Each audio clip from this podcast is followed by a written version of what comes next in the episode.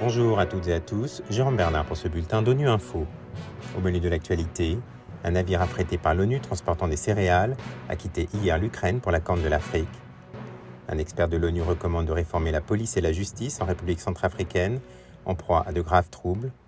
Et nous écouterons les témoignages d'une Ivoirienne de retour dans son pays après avoir été réfugiée au Mali pendant 20 ans. Un premier navire de l'ONU chargé de céréales a quitté lundi l'Ukraine. Ce navire humanitaire a été affrété par le Programme alimentaire mondial pour transporter des céréales ukrainiennes vers la Corne de l'Afrique. Cette région en a grand besoin en raison de la sécheresse et d'une insécurité alimentaire touchant des millions de familles. Maxime Robin nous en dit plus. Le navire s'appelle Brave Commander. Il transporte 23 000 tonnes de blé destinées à l'intervention humanitaire de l'ONU dans la Corne de l'Afrique, frappée par une sécheresse intense et des menaces de famine. Selon le PAM, la Corne de l'Afrique est l'une des nombreuses régions du monde où l'arrêt presque complet de l'importation des denrées ukrainiennes sur le marché mondial a rendu la vie encore plus difficile aux familles qui luttaient déjà contre la faim. 16 bateaux au total ont quitté l'Ukraine depuis l'entrée en vigueur de l'accord, selon le décompte fait par les médias, mais aucune cargaison humanitaire de l'ONU n'avait encore pris la mer. Le retour des céréales ukrainiennes sur les marchés mondiaux est clairement un atout pour atténuer la crise alimentaire mondiale en cours. Si le départ du navire est une bonne nouvelle, le PAM prévient qu'il faudra plus que des cargos de céréales quittant l'Ukraine pour stopper la faim dans le monde. L'échelle de la crise alimentaire mondiale actuelle demeure sans précédent, avec 345 millions de personnes confrontées à une insécurité alimentaire aiguë dans 82 pays, un record selon le PAM. La République centrafricaine est en proie à de graves troubles, notamment des exactions de groupes armés. L'expert indépendant de l'ONU sur les droits de l'homme dans le pays, Yao Agbetse, avait déjà appelé au calme et à la reddition de comptes au début du mois. Il avait aussi dénoncé un manque de contrôle et de responsabilité au sein de l'appareil d'État.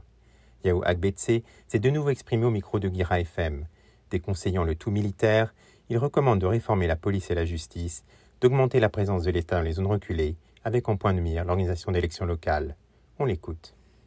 Je crois qu'on ne pourra pas résoudre le problème en RCA en misant le tout sur le militaire. Le militaire peut apporter, mais je crois que les réformes concernant le secteur de la sécurité, les réformes concernant le secteur de la justice, euh, le déploiement des agents de l'État dans l'arrière-pays, avec la fourniture de services de base à la population, l'organisation prochaine des élections locales sont des éléments essentiels euh, sur lesquels le pays doit miser pour justement évoluer vers la paix.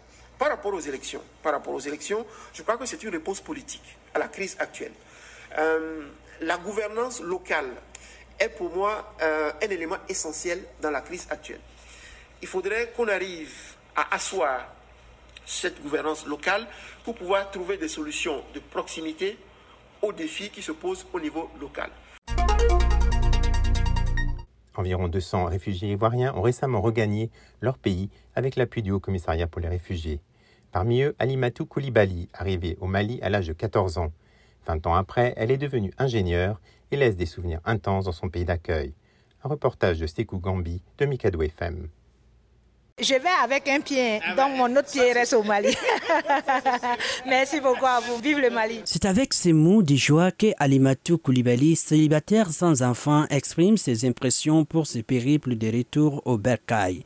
Arrivée au Mali comme réfugiée après plus de 20 ans de vie, Madame Koulibaly quitte le Mali avec des vœux de paix et de la réconciliation. J'aimerais dire aux Maliens merci. Restez tel que vous êtes parce que vous ne créez pas de différence entre nous et vous. Nous, on sait ce que c'est une crise militaire. Donc, ce que le Mali vit, on ne peut que prier à la Canoya. Pendant son long séjour avec le statut de réfugié sur le sol malien, la battante Alimatou a pu décrocher son diplôme dans les universités maliennes et les maîtres mots pour elle aujourd'hui c'est l'espoir. Moi, ce qui me motive, surtout la formation que j'ai eu à faire, je suis ingénieur qualité, hygiène, sécurité et environnement. Ce domaine-là n'est pas assez, assez développé au Mali. Le sentiment qui m'anime, c'est de l'espoir, c'est le renouveau. Voilà, c'est un peu ça.